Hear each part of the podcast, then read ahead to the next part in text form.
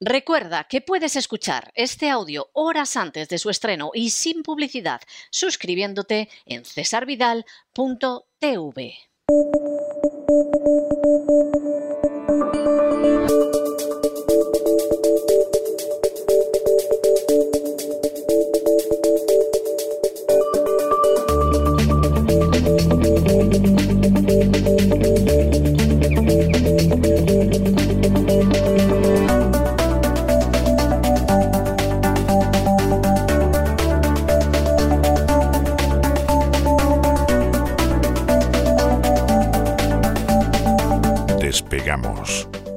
Lorenzo Ramírez.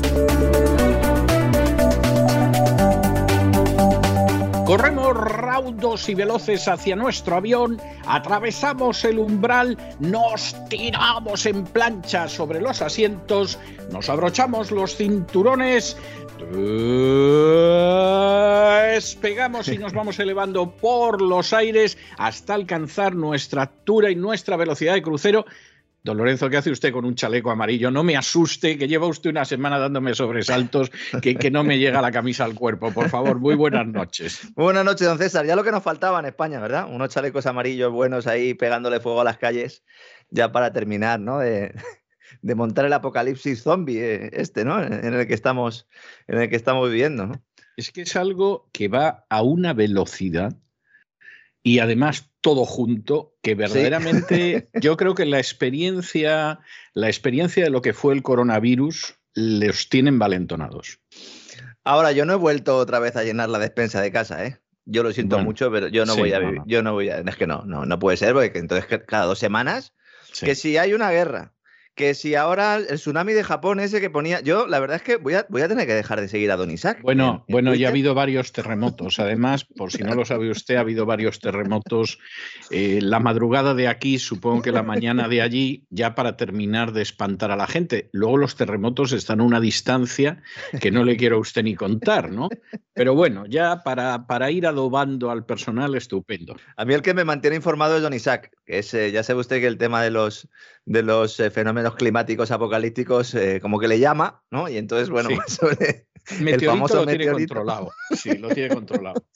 el famoso meteorito, eh, guerra nuclear, etcétera, etcétera. ¿no? La verdad es que es tremendo. Vamos a hablar un poco de lo que está pasando en España con ese, en ese sector del transporte que ha bloqueado las principales arterias, amenaza con desabastecimiento y además se está haciendo a lo bestia, es decir, directamente con sabotajes. Pero hoy vamos a comenzar hablando de la Reserva Federal y, una la culpa la tiene Putin, ¿eh? que sepa usted que entre los camioneros hay una serie de agentes rusos que se han filtrado entre los camioneros y les dicen hay que ir a la huelga, hay que ir a la huelga. Y, entonces los convencen porque no distinguen el acento ruso y efectivamente Putin está sembrando el caos en la retaguardia y lo hace especialmente con España porque su presidente ha ido a Letonia y ha mandado dos fragatas al Mar Negro y el que no se lo quiera creer que sabe, o sabe, que la BC. Ya sabe que ahora el Departamento de Ministerio de Trabajo Yolanda Díaz lo que está diciendo es que el CNI le ha advertido que en un momento dado se pueden dejar de pagar las prestaciones por desempleo porque haya un ataque de hackers rusos. Bueno, eso llevan diciéndolo mucho tiempo, ¿eh? O sea, eso, eso llevan mucho tiempo diciéndolo, ¿eh? Está ahí, está ahí, ¿verdad? En un cajón y de vez en cuando sale. ¿Qué interés tendrá Putin en que España deje de pagar eh, a, sus, a sus parados, no? Ninguno, ninguno. Pero como no hay dinero en la caja, como no hay dinero en la caja y ya ha habido varias veces que han tardado unos días, que se nos ha caído el sistema, que no sé qué, pues claro, el día que se caiga, se caiga, pues la culpa la tiene Putin. O sea, Putin es, es el equivalente posmoderno al dios tapagujeros de la Edad Media y de la Contrarreforma. Es decir, de pronto se producía una peste. Bueno, pues esto tenía que estar relacionado con Dios. Había una tormenta, hmm. evidentemente por lo mismo, etcétera. Y entonces ese dios tapagujeros, que no tenía nada que ver con el Dios de la revelación bíblica. Se lleva haciendo desde, la, prehistoria, ¿eh? exactamente, pues le atribuías todo y para qué vamos a pensar que aquí que, ha pasado nada. O sea, punto, punto pelota. Y eso, en este mundo posmoderno apartado de Dios, pues ese papel lo ha tomado Putin. cualquier cosa que pasa, Putin y los rusos. ¿no? Decía usted además el tema de que cuando no hay dinero, al final mucha gente nos sigue sin saber ¿no? cómo, cómo se hace el dinero. Había uno de nuestros oyentes que hoy en las redes sociales, eh, don Álvaro, nos preguntaba, dice, yo tengo una pregunta simple e irónica, decía él, si el Producto Interior Bruto del mundo es de unos 84 billones europeos y la deuda mundial es de unos 300 billones, dice, ¿quién nos ha prestado el dinero? ¿La banca de Marte? Dice, porque no entiendo de dónde sale tanto dinero. Es que esa es la gran estafa, es que ese dinero no sale de ningún sitio, es decir, se crea de la nada. Exacto. Y, pasa a deberse de forma automática, claro. Eh, pues así podemos estar mucho tiempo y así es como se pagan las prestaciones por desempleo en España y así es como se pagan las pensiones en España también. ¿Qué pasa? Pues que si en un momento dado eh, los mercados no es que no nos dejen de comprar, sino que nos dicen, vale, yo le compro a usted la deuda, pero la quiero un poquito de más interés, pues entonces se cae el chiringuito. Y eso es lo que pasará seguramente en el tercer cuarto trimestre de este año si Christine Lagarde no da marcha atrás. Y hoy vamos a comenzar hablando de esa Reserva Federal y de, una vez más, su presidente Jerome Powell, que ha mostrado su falta de capacidad otra vez para dirigirse a la opinión pública y a los analistas, a los gestores, a los inversores. Ha mentido incluso, vamos a analizar un poco el mensaje siempre sucede lo mismo, sobre todo desde que este señor sabía que iba a repetir al frente del Banco Central de Estados Unidos. Le sentó mal.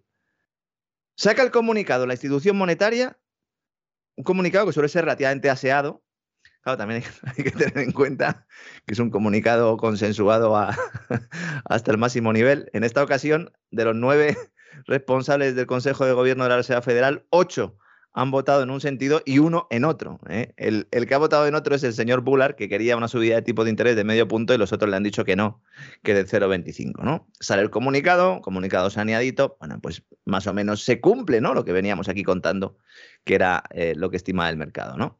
Y entonces aparece Jerome Mm, dice rueda de prensa de Jerome Powell. Ya a, más de uno le empieza a temblar ya el dedo, sobre todo en las mesas de trading, cuando empieza a hablar Jerome Powell, tienen las pantallas de Bloomberg abiertas porque hay determinados activos que empiezan a caer según empieza a hablar. Y en este caso dice, bueno, pues comunicamos la decisión de tipo de interés y aparece Powell y siembra más dudas que certidumbres, a pesar de lo cual la bolsa cerró eh, pues subiendo. Hoy no, hoy es día de resaca, eh, ha empezado o arrancado bajando porque al subir los tipos de interés solo un cuarto de punto, pues eh, lo que está diciendo es que se va a seguir vendiendo droga o regalando droga eh, a la economía, pero un poquito menos ¿eh? o un poquito más cara. Vamos a explicar hoy aquí lo que implica esta decisión de subir tipo de interés, su impacto sobre la inflación, las perspectivas también sobre la evolución de la economía de Estados Unidos, cuyo mercado laboral está en pleno empleo. Hoy hemos tenido datos, la verdad es que va como un tiro, está en, en pleno empleo, pleno empleo, por debajo del 4% el paro pero cuyo Producto Interior Bruto en el primer trimestre de este año pues, está registrando un frenazo considerable. En primer lugar, la Reserva Federal sube un cuarto de punto esos tipos de interés, es decir, la menor subida posible, y en el rango que anticipa el propio Powell hace un par de semanas. Había hablado mucho sobre la posibilidad de que la subida fuera más ambiciosa, de este medio punto porcentual. Al final, la guerra de Ucrania, otra vez Putin, y el efecto que tienen los mercados internacionales las sanciones a Rusia, que es de lo que habla realmente la gente. Cuando le echa la culpa a Putin, algún gobernante, en realidad lo que está echando de la culpa es a sí mismo por haber defendido una serie de sanciones a Rusia que son las que han creado el problema económico. Porque el problema económico de Ucrania, mm, sobre todo de falta de acceso a suministros de un país en guerra, es evidente, pero los problemas no están ahí. La madre del cordero está en las sanciones que se le pone a Rusia y que obligan a, a hacer una serie de cambios geopolíticos, económicos y financieros que hemos venido explicando estos días, ¿no? ¿Esto qué implica? Pues de entrada, los hogares y empresas de Estados Unidos van a ver cómo suben sus costes de financiación. Es decir, todos aquellos que tengan préstamos a interés variable, que tengan hipotecas, que vayan a solicitar un crédito en los próximos días, una refinanciación de un crédito antiguo, pues van a ver cómo esta decisión de la Reserva Federal se traslada a los intereses del mercado financiero. En realidad, en buena medida ya se han trasladado, se habrán dado cuenta nuestros queridos amigos eh, al norte del Río Grande, ¿verdad?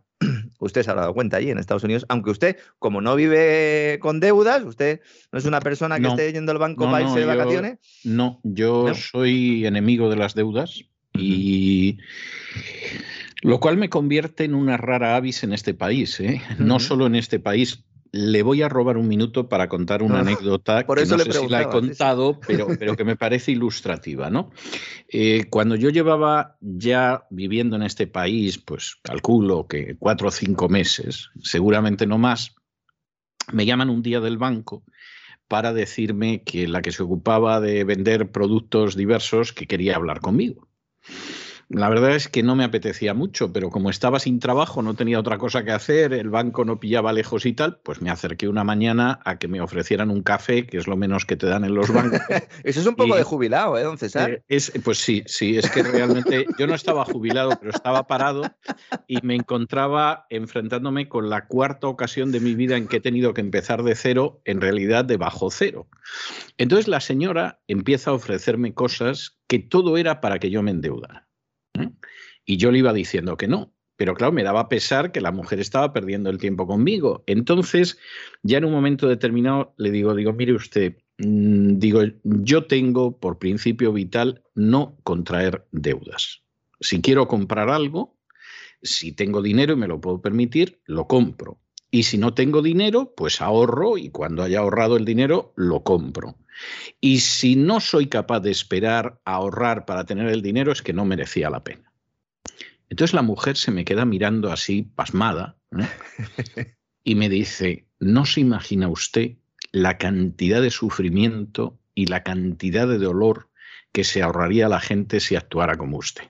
Y lo dice la que estaba vendiendo. Me lo dice, pero ahora viene lo mejor. Después de decir esto, se queda callada unos segundos, se ve que reflexionó, porque eso le salió del alma, pero reflexionó y de pronto sonríe y dice, claro, que si fuera así yo no tendría trabajo. Claro. Y, y, yo pensé, vale, estupendo, tú misma por tu boca te has condenado, que diría la Biblia, porque reconoces que tu trabajo es enredar a la gente, por no utilizar una palabra peor, para que se endeude y claro, la gente luego va ahogada y como se dice aquí en, en el sur de la Florida, vive de cheque a cheque. A la gente le dan los viernes el cheque de la semana, porque suelen pagar eh, semanalmente en vez de mensualmente, y vive a lo largo de la semana hasta el otro cheque. O sea, viven de cheque a cheque, ¿no? Bueno, pues eso es muy grave y con la inflación ni le cuento. Es decir, porque, porque es así. La gente a lo mejor no se ha enterado de la sexta subida de, del precio del dinero, ¿eh? porque es posible que no se entere, que no siga las noticias del mundo financiero, etcétera. Pero vamos, que lo está notando, eso ya se lo digo yo. Bueno, eh, yo tengo una anécdota parecida. En este sentido, a mí me llamaron por teléfono eh, para ofrecerme un crédito de 60.000 euros, que no es, que no es ninguna tontería, 60.000 euros. una tontería, ¿no? Y, y entonces yo le dije, bueno, es que yo estoy en desempleo también era una de las situaciones, ¿no? En la que, pues, de trabajo y trabajo y tal, también a mí me ha tocado empezar alguna vez, ¿no? Y básicamente mm, digo, bueno, es que yo estoy desempleado. Y me dice la chica del banco, también era una chica, me dice, pues por eso, te hará falta el dinero. Digo, bueno, pues estupendo, ¿no? Ese es el, ese es el tema. Eso sucede porque los bancos no son responsables de los agujeros que hacen, que hacen en sus balances y luego al final siempre hay alguien que les rescata. Eso es lo que se denomina el riesgo moral. Para aquellos que no hayan estudiado eh, muchas finanzas o economía y tal, y diga, bueno, ¿esto es riesgo moral cuál es? Pues que hay un riesgo moral porque como tú no eres responsable de tus actos, pues entonces, claro, eh, eh, tu riesgo es elevadísimo y le das un crédito de 60.000 euros a un parado porque lo importante es tú cobrar tu comisión o tu sueldo que se deriva de venderte ese producto barato, barato, que dirían aquellos, ¿no? Bueno, entonces se aumenta el coste de financiación, se aumentan los tipos. ¿Por qué dice Lorenzo que debería haber subido más los tipos, el club de Powell y sus muchachos. Estará la gente diciendo, hombre, pero no nos van a estrangular más. Pues porque aquí hay que elegir, y usted lo acaba de decir ahora, entre inflación y crecimiento. Si no se ataja la inflación, entonces la pérdida de poder adquisitivo golpea a los asalariados y a los ahorradores, beneficiando a los bancos de inversión y a los endeudados. En algunos casos los ahorradores también son inversores, pero cuidado, porque los que saben de esto dan un pasito atrás antes de que explote todo y los que no saben se comen. ¿eh? Exactamente, es que esta es la historia, que en todas estas cuestiones yo tenía un amigo que se dedicaba a las inversiones, tengo la sensación de que le iba bien, porque seguía muy bien los mercados y sabía mucho, y entonces él siempre conseguía salir a tiempo. Es decir, aprovechaba todo lo que era el ciclo alcista y antes de que eso empezara a caer, salía y decía siempre una frase que era muy llamativa, ¿no? Para explicar, bueno, pues a lo mejor esto aguanta unos meses y podría ganar más, pero por prudencia ya me salgo. Y la frase era, el último duro que lo gane un catalán. Como diciendo, bueno, si hay algún catalán que movido por esa proverbial codicia de la región española, que en fin es, más objeto de chiste que seguro que hay catalanes generosos y desprendidos, vamos, pero, pero dentro de, ese tópico que hay de, de todas las distintas regiones españolas, pues él decía, bueno, pues a lo mejor el catalán movido por la avaricia se queda hasta el final y arranca el último dólar. Pues para él, ¿eh? yo me voy antes de que esto se caiga y nos pille debajo de las ruinas del templo como a Salomón y los, eh, como a, Sansón y los. Claro, eso es. Sí, sí, es así. Además es que se ven esos movimientos. Justo en, antes de la pandemia también hubo una serie de movimientos, eh, entre ellos de responsables y congresistas de Estados Unidos, ¿no? que tenían las cartas marcadas, no, es que la baraja era suya. La baraja era suya, directamente quitaban y ponían las cartas que querían. La inflación es una transferencia de rentas de ahorradores a deudores. Es así, es así. ¿Que todos somos de alguna manera ahorradores y deudores? En buena medida, sí. Pero claro, si nos suben un poco los tipos de interés de nuestros préstamos, el que tenga una hipoteca fija, no, el que tenga una hipoteca variable, ve que va pagando y dice, no, no, a mí que no me suban los tipos de interés, ya oiga, pero eh, y cuando usted va a hacer la compra todos los días, tiene una inflación del 7, del 8, del 9 en la gasolina, etcétera, etcétera. Entonces, ¿qué prefiere usted, no? Claro, lo ideal sería que no hubiera que hacer ni una cosa ni la otra, pero eso implicaría que habría un sistema de dinero sano, no fiduciario, y en el cual pues, no se permitiría a los bancos operar con el privilegio de la reserva fraccionaria, etcétera, etcétera. ¿no? La cuestión es que Powell, en su rueda de prensa posterior al comunicado, en el que nos indicaba esta subida del 0,25%, dijo que la Reserva Federal espera que la inflación vuelva al entorno del 2% dentro de nueve meses. Yo tuve que escucharlo varias veces, porque no, no podía ser cierto. Es decir, si tú estás en el 8%, tú subes un poquito los tipos de interés, dices que lo vas a subir más veces en el año. Pero vamos, es que sería eh, la mayor corrección de la inflación en, la historia eh, del mundo, ¿no? Claro, luego lo matiza dándose cuenta de lo que había dicho. Yo no sé si realmente es lo que pensaba o si fue un error, no lo sabemos. En todo caso, al ser el responsable de la política monetaria de Estados Unidos y por ende de la política monetaria del dólar y por ende de la divisa de reserva mundial, no puede jugar con, con estas cosas. Con las cosas de comer no se juega. Jerome, y dice, no, este es el objetivo a medio y largo plazo. Bueno, eso ya lo sabíamos, el 2% es el objetivo a medio y largo plazo. Entonces, ¿por qué lo dices? ¿Por qué es esto importante? Porque si la inflación vuelve al 2% al final de este año, eso implicaría que hay un hundimiento de la demanda y una recesión de caballo sin precedentes. Porque es la única manera de que se contenga la inflación en estos momentos. Sobre todo tan rápido. Es decir, esto solo podría producirse en caso de un cataclismo económico o con una gran subida de los tipos de interés en las próximas reuniones de la Reserva Federal, que, mm, de las que se hacían en los años 80, con Volcker y sus muchachos, ¿no? Se hace una subida espectacular, pegas un hachazo a la economía, depresión y a otra cosa mariposa. Llevamos diciendo años que había que subir los tipos de interés. Nos decían, no, tranquilos, esto, inflación, no pasa nada, peligro la deflación. Luego ya había inflación nos decían, no, esto es transitorio, hay que alimentar la demanda, tiene que haber liquidez oiga, suba los tipos de interés porque si no sube los tipos de interés va a llegar un momento en el que la inflación se le va a disparar y cuando quiera usted sujetar la inflación no va a poder. No, no, estáis basados en teorías económicas erróneas. Bueno, pues en toda la cara les ha dado la realidad a esta gente. No se puede olvidar que la inflación actual no solo tiene un componente monetario, sino también el relacionado con el cambio geopolítico y financiero derivado de las sanciones occidentales a Rusia. Y esto sí que es novedoso, porque aceleran ese viraje hacia Asia del flujo de materias primas, como hemos explicado estos últimos días, se agudiza la crisis energética, que ya estaba mostrando su cara antes de que se produjera la intervención militar. Y esta es la cuestión que no pueden manejar los señores de la Reserva Federal.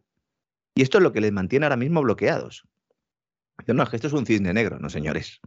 Mm, esto es una gallina. Porque es que hay muchas. No es un elemento que no se pudiera calcular, es un shock externo. Bueno, pues sí, muy bien. Pero ¿y ustedes qué han estado haciendo hasta ahora? ¿Mm? Ahora es Rusia, antes era el COVID. El caso es no admitir que la política monetaria de la barra libre de liquidez permanente ha destruido la capacidad de los precios para orientar las decisiones económicas y han puesto al mundo pues, a las puertas de una reforma de un sistema monetario en el que China tiene mucho que decir, como explicamos ayer.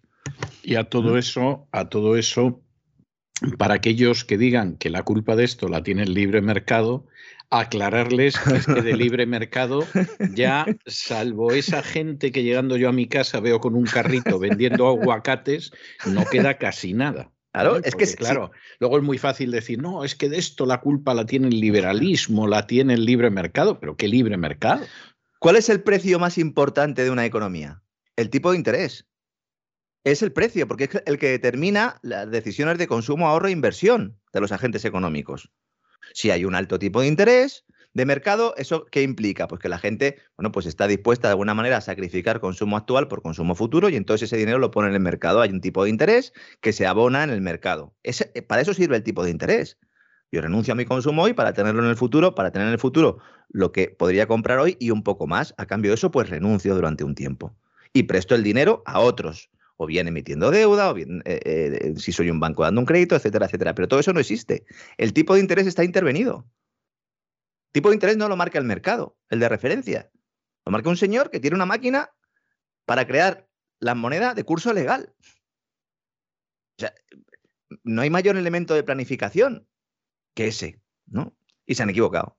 Y se fusionaron los Friedmanitas, los de la teoría monetarista, que ha alumbrado un poco el sistema actual, la regla de Taylor famosa, eso que dice que los precios tienen que subir todos los años en torno a un 2%, que eso es lo sano, todo, todo crece, la deflación malo, la inflación buena. Se, se fusionaron con los keynesianos creando ese sistema actual que ha fracasado. Ha fracasado. Pero totalmente. O sea, vamos a ver, yo sé que hay gente adoradores de, de todo esto, pero el sistema ha fracasado. O sea, y, y, es algo que habría que reconocer para ver cómo lo enmiendas. Claro, O sea, esto es como ir al médico y que te diga, bueno, ¿y qué le pasa a usted? Nada, estoy sano, sanote, puro machote. Bueno, entonces, ¿para qué viene? Para que vea usted que estoy estupendo. Oiga, pues tiene usted un color amarillo que parece un chino. Nada, estoy sanote. Pues nada, no se preocupe, que ya la cirrosis acabará con usted y, no hay ningún problema, porque en vez de corregir las cosas que saltan a la vista, usted se ha empeñado en que no pasa nada y está estupendo. Claro, es que además, al no hacer un diagnóstico correcto, cuando nos ofrecen la solución, no somos capaces de ver que la solución es peor aún, porque lo que nos están diciendo es, no se preocupen, vamos a crear monedas digitales para que sigan siendo creadas de la nada para que no haya ya finalmente efectivo y no pueda haber ningún tipo de crisis bancaria porque directamente vamos a tener el control de todo su dinero en todo momento y lugar. Ah, pues estupendo, estupendo. Y cuando surge alguna alternativa de mercado, como el caso de Bitcoin, lo intento secuestrar. Y llamo a mis amigos, los sospechosos habituales, que son los que reciben el dinero del Banco Central, bancos de inversión, gestoras, etcétera, etcétera. Le digo, invertid en eso y convertirlo en un activo financiero que no sea una alternativa real eh, al dinero fiduciario. Y en esas estamos, en esas estamos. Y con China mirando a ver cómo puede colocar su yuan, ¿no? ¿Por qué digo que miente Powell? Vamos a ver, para controlar las expectativas de inflación, que son las peligrosas, porque hacen que los agentes económicos eh, de alguna manera impulsen o catalicen aún más las subidas de precios, Powell es muy torpe, no tanto como Christine Lagarde, pero poco hábil en su discurso. Y dice él, la invasión de Ucrania por parte de Rusia está causando enormes dificultades humanas y económicas. Bien, las implicaciones para la economía de Estados Unidos son muy inciertas, pero en el corto plazo, es decir, en los próximos nueve meses, un año, se interpreta en economía que el corto plazo es menos de un año, es probable que la invasión y los eventos relacionados generen una presión adicional al alza sobre la inflación y pesen sobre la actividad económica. Esto es un discurso que tendría que haber hecho después de haber subido los tipos medio punto, tres cuartos de punto, no lo mínimo. ¿Mm? Claro, le preguntan, oiga, ¿y entonces por qué no subió usted más los tipos de interés? Dice, no, es que lo vamos a subir después. Vamos a subirlos seis veces este año. En cada reunión del Consejo de Gobierno lo subiremos un cuarto de punto. Podría ser que en alguna de las reuniones no se subiera y en otras se elevaran medio punto. Puede ser, ¿no? De esta manera, los tipos en Estados Unidos de interés van a acabar el año en, el entorno del 2%. ¿Mm? Y en 2023 en el entorno del 3%. Datos oficiales, estimaciones de la propia Reserva Federal publicadas ayer. Dice, bueno, y en el crecimiento, dice, bueno, claro, ahora lo que va a haber es un golpe en el crecimiento. El crecimiento de Estados Unidos para 2022 de la economía de Estados Unidos va a ser del 2,8%, desde el 4% que preveían antes. Y dice, la inflación va a cerrar el año en el 4,3%, mostrando efectivamente que lo que había dicho Powell al principio no era cierto. ¿Se puede haber equivocado? Es posible. Aún así, completamente criticable. No te puedes equivocar en esto porque es es lo que estábamos esperando todos escuchar. ¿Cuánto iba a acabar la inflación? Y te equivocas. Por eso digo que algo no cuadra ahí, con lo dicho eh, por Powell sobre esos nueve meses. O bien se ha equivocado o bien está mintiendo. Más importante, si cabe, también esperado, es el anuncio de cómo va a ser la reducción de balance del Banco Central. Y se adelanta. Es decir, ya no va a ser en el tercer trimestre, sino que va a comenzar antes del verano, En concreto, la Reserva Federal dice que espera comenzar a reducir sus tenencias de valores del Tesoro, de deuda pública estadounidense y de deuda de agencias y valores respaldados por hipotecas, en la próxima reunión. ¿Esto qué implica? Que toda la deuda comprada por la Reserva Federal y que asciende a unos 9 billones de dólares, trillion en inglés, se va a poner a la venta. Toda, no, una parte. ¿Cuánto? No se sabe. Más incertidumbre. Lo harán poco a poco pero evidentemente si la oferta aumenta más que la demanda, entonces los precios de estos activos bajarán.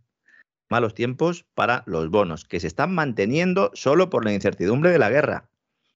Cuando se acabe todo el lío este en el este de Ucrania, cuidado porque más de uno mm, se va a quedar con los dedos pillados. Que no es casualidad lo que ocurre en los mercados financieros, que aquí eh, de mercado solo tienen el nombre. En marzo de 2020, pues justo antes de la parálisis económica, el tema del COVID, la Reserva Federal tenía en cartera activos por valor de 4 billones de dólares, trillón dólares. Ahora son 9. Es que eh, no hay ningún momento en la historia en el cual un balance de un banco central haya crecido tan rápido.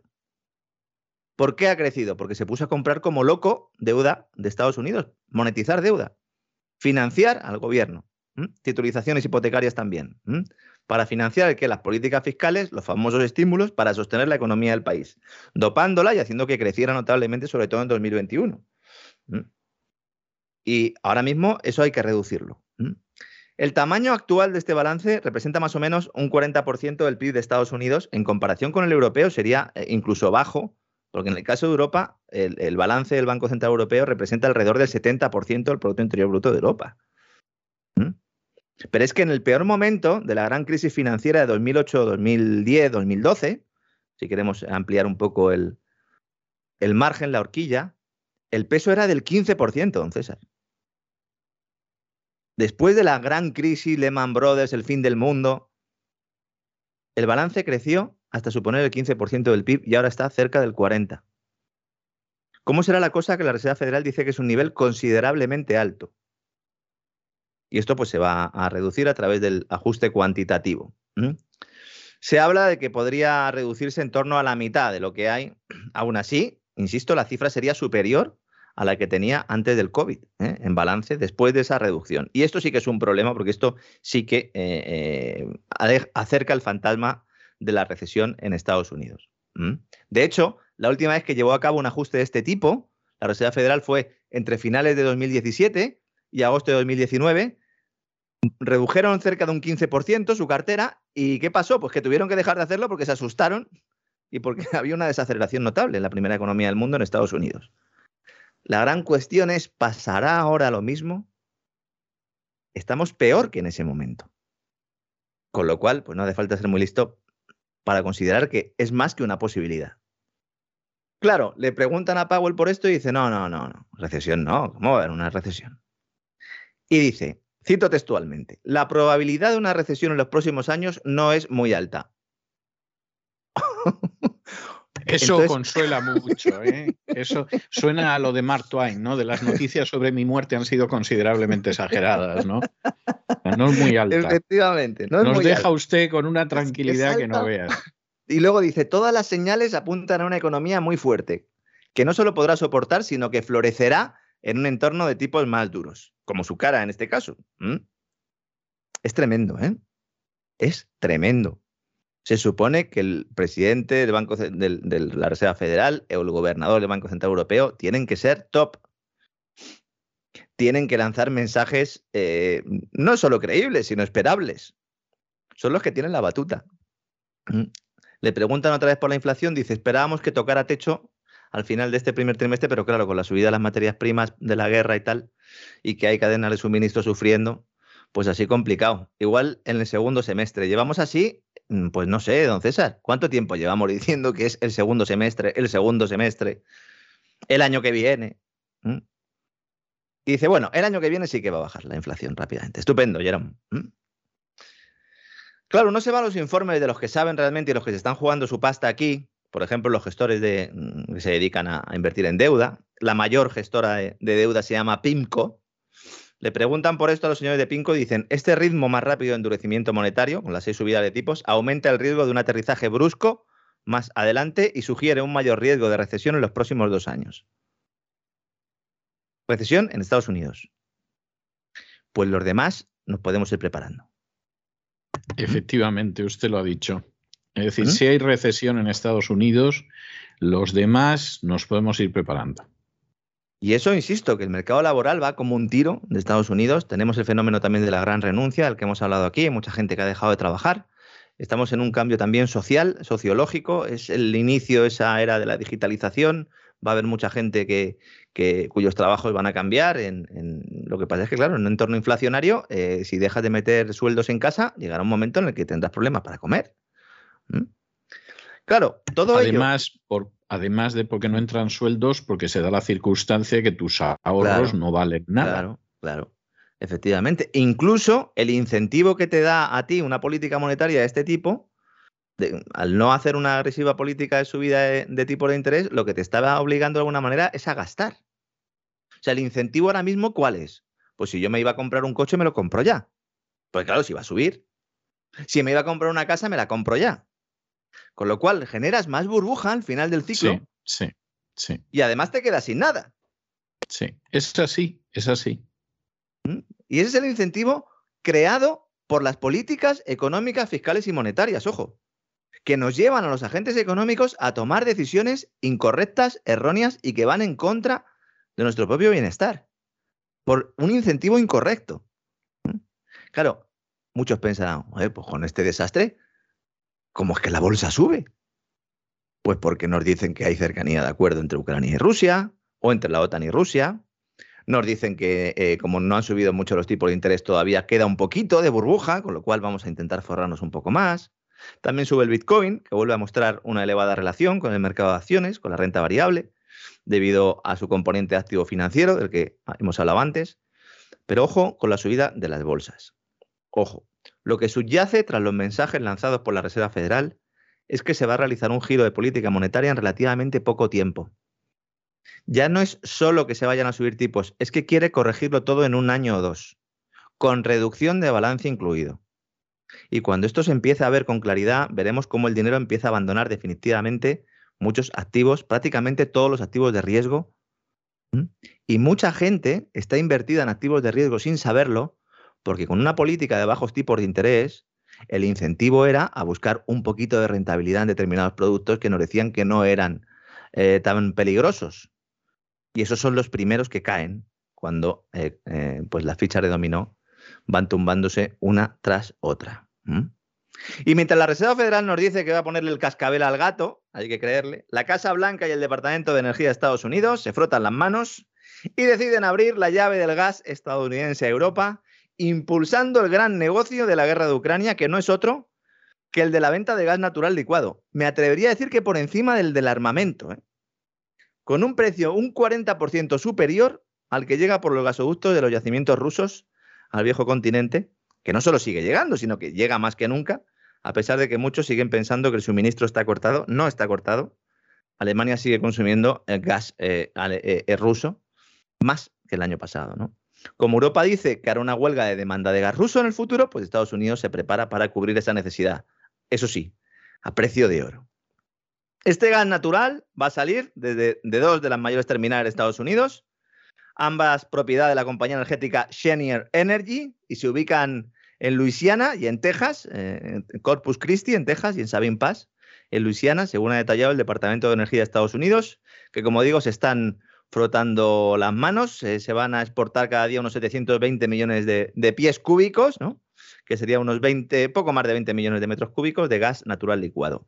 ¿Este gas a dónde va? Va a los países con los que Estados Unidos no tiene un acuerdo de libre comercio, porque los que tenían un acuerdo de libre comercio ya disfrutaban de este gas. Entonces, en esos tratados se suelen establecer normas para las importaciones y exportaciones de energía. Y como los países de Europa no tienen ese tipo de pacto con Estados Unidos, pues eh, eh, a partir de ahora pueden hacer al gas licuado, según ha destacado el Departamento de Energía. ¿Mm? Además, todas las terminales de Estados Unidos tienen permiso del gobierno para operar a máxima capacidad y exportar todo el gas licuado que tengan disponible. ¿Mm? Va a crecer la producción estadounidense de gas natural licuado un 20% desde aquí a finales de año. Y bueno, pues básicamente mm, de eso se trataba Todo esto. La mitad del gas licuado que la Unión Europea y Reino Unido consumen ya provino en enero de 2022 de Estados Unidos, mientras que el resto pues, tenía como origen principalmente eh, como destino eh, Qatar, Rusia también. ¿no? Estados Unidos actualmente lidera la producción del gas natural licuado. ¿Esto qué hace? Esto se mete en frío, se mete en buques, en tanques, en líquido, insisto. En vez de utilizar gasoductos, pues se monta en el barco y mucha gente pensará, bueno, pues por eso es tan caro, evidentemente. ¿eh? Evidentemente, no es lo mismo que haya un tubo por el que va el gas, que no, lo meto en barcos, luego lo tengo que llevar a plantas regasificadoras para otra vez volver a llevar la materia prima a su estado gaseoso. España es una potencia en este ámbito, es una potencia en plantas regasificadoras. Alemania no tiene, dicen que las van a construir. Qué previsores ¿eh? el gobierno alemán. ¿eh? Yo siempre critico la política energética española, pero yo creo que la alemana ha sido peor aún. Y, ya es decir, ¿eh? ¿Se acuerda usted cuando Trump le decía a los alemanes, oye, cuidado con la dependencia del gas ruso, a ver si un día vais a tener un follón de verdad, yo vais a quedar sin energía? ¿Se acuerda usted, don César? Me acuerdo, me acuerdo, sí. Se reían, ellos se reían, los alemanes se reían. Hay un vídeo por ahí que también está en las redes sociales estos días con esa conversación y se reían de Trump, le decían, pero eh, tú eres tonto. Bueno, pues al final se ha demostrado quién era tonto. Y en España, pues con el chaleco amarillo, don César, la verdad es que se han reportado numerosos incidentes, hay cortes que están impidiendo la entrada y salida de vehículos de empresas, centros logísticos, explotaciones suministradoras de materias primas. Se está dificultando pues, la recogida de mercancías indispensables para el funcionamiento mm, pues, de muchas industrias, don César prácticamente me atrevería a decir de todas, porque hoy mismo eh, pues ha habido un comunicado en el cual pues las diferentes asociaciones eh, industriales mostraban su preocupación por esto. Estoy hablando de la asociación que representa los intereses de la automoción, del refino, del papel, la química, la farmacia, alimentación, bebidas, cementos, siderurgia, bueno, prácticamente todo. ¿Eh? Y dicen que no puede llegar el material pues, eh, al destino, fundamentalmente por acciones de sabotaje. Hay que aclarar que los principales sindicatos no respaldan esta huelga en el transporte y esto está provocando pues, que haya eh, sabotaje y piquetes. Sobre esto me gustaría hacer un, pequeño comentario porque me temo que el mundo a partir de ahora va a tener más situaciones de este tipo, porque claro, si a los sindicatos los compra el gobierno, los trabajadores eh, no se sientan representados por los sindicatos, pues al final la salida que se les deja es la del palo, ¿no? pero hay que respetar la libertad del que va a trabajar. Es decir, si un camionero, por la razón que sea, no voy a entrar, quiere seguir trabajando, hay que dejarle trabajar. Claro, esto se solucionaría si hubiera una normativa de huelga medianamente, ¿no, don César? En España. medianamente. Claro, porque es que no hay. no, no, no, no, no. Es así. Claro, entonces, esto tendría que regularse de alguna manera. Hay mucha gente que pensará, bueno, pero es que tienen que defenderse de alguna manera, hay que evitar eh, que, haya una serie de esquiroles, ¿no? Como se les llama, que sigan trabajando. Pues no, señores, no, señores, porque entonces se pierde toda la razón, especialmente pues cuando se producen agresiones y barbaridades, algunas las que estamos viendo los últimos días. ¿no? El gobierno que ha hecho, pues llamar al Comité Nacional de Transporte por, por carretera, decirles que van a aprobar un plan, ya sabe usted, don César, vamos a tomar medidas, el gobierno va siempre con un metro encima para tomar medidas de todo, luego no hacen absolutamente nada. Y claro, aquí el problema es que las propias asociaciones de transporte están diciendo muy bien, si yo contigo puedo negociar lo que tú quieras. Pero claro, eh, si a mí no me hacen caso, ni siquiera los propios trabajadores, si hay centenares de transportistas que no secundan, que aunque eh, digan que no secundan el paro, luego te la lían en las calles, pues es tremendo, ¿no? Claro, en muchas de estas industrias, esta falta de materia prima se suma al incremento del coste de la electricidad, y del gas, evidentemente, también. Y se suma pues a todos los problemas que tenían ya antes. Yo de verdad no sé cómo nos han empezado a aprobar ya ERES, expedientes de regulación de empleo, de forma masiva. Oh, oh bueno, bueno, bueno. Es cierto que, hay muchos ERTES que, que, son en realidad ERES disfrazados, porque son expedientes de regulación de empleo temporal.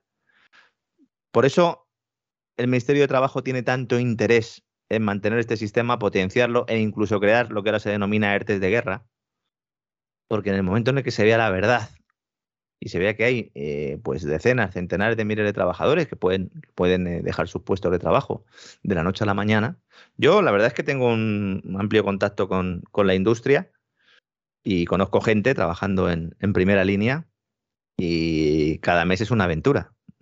No saben ni siquiera si van a poder acabar el mes. Grandes empresas, exportadoras, ¿eh? de industrias punteras en España. Bueno, el caso del motor es un claro ejemplo. Al motor se lo carga primero la mal llamada transición ecológica, ¿verdad? Y ahora, cuando ya, eh, pues de alguna manera moderniza el sector y dicen, no, vamos a tener unos coches eléctricos estupendos, muy bonitos, tecnología I más D, cuarta revolución industrial, dicen, muy bien. ¿Y esto ahora dónde lo enchufo? En primer lugar, ¿no? Porque la electricidad está carilla, ¿no? Y luego, en segundo lugar, ¿y los semiconductores, los chips que hacen falta para estos coches, dónde están? ¿Quién los tiene? Ah, es que los tienen los chinos. Ah, es que necesitamos minerales que hay en Rusia. Y ahora lo que hay es un susto tremendo por parte de los fabricantes de coches que dicen que la guerra, traducción, las sanciones económicas a Rusia, pueden afectar más al motor que la crisis de los semiconductores. Es decir, que aquí tendríamos tormenta perfecta en el sector del automóvil. Yo no sé si hay alguien que nos escuche que se haya intentado comprar un coche hace poco, pero hay lista de espera casi como en la época de la Unión Soviética. Y el chiste que el famoso que contaba Ridan, ¿verdad? Del Lada, ¿no? Que se lo iban a entregar por la mañana o por la tarde dentro de 20 años y le pregunta, bueno, ¿pero cuándo? dice, bueno, pues, ¿y usted qué más le da si es dentro de 20 años? dice, no, es que por la tarde viene el fontanero. Pues algo así. Hay listas de espera para comprar vehículos. Los precios están disparados. Los precios en el mercado de segunda mano de coches están disparados. Además, se produce la circunstancia de que con la nueva ley esta de las grandes ciudades, del acceso al coche, los coches que no tengan la pegatina que entrega el, el, gobierno, que entrega la Dirección General de Tráfico y que por lo tanto se considera contaminantes, excesivamente contaminantes, no pueden circular, con lo cual se va a obligar a muchas familias a tener que comprarse otro vehículo. ¿Mm? En este contexto, además. Yo de verdad, mm, decía don Isaac hoy en su cuenta de Twitter que nos ha tocado el peor gobierno en el peor momento. Pues eh, seguramente. ¿Mm? Seguramente eh, sea eso así, don César. Y mira que llevamos momentos de sexo, drogas y rock and roll, sobre todo en la última década y media. ¿eh? Porque vamos, no, no se puede decir que es que esto haya sido de golpe, ni que se le pueda echar la culpa a Putin. No, no, pero bueno, eso se seguirá haciendo. Mientras tanto, pues se siguen mm, todos los institutos de estudios y todos los organismos en España rebajando la previsión de crecimiento y subiendo la inflación. Mm, eh, hoy le ha tocado al panel de Funcas, que ha publicado conclusiones actualizadas y bueno, pues hablan de una inflación del 5,4 de media al finalizar el ejercicio. Es decir, ya damos por hecho, el 17 de marzo, que es hoy, damos por hecho que al final de año vamos a tener una inflación al menos del 5,4%.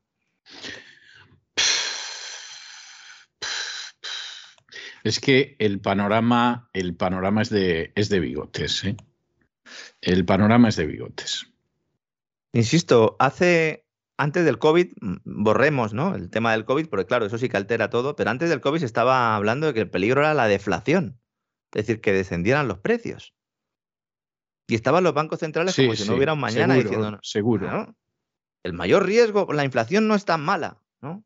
No, pues lo vamos, lo vamos a experimentar en nuestras carnes. Y mientras tanto en España, pues también constatándose lo que comentábamos antes de lo que sucede en las, cuando se va a producir un, ciclo eh, un cambio de ciclo económico.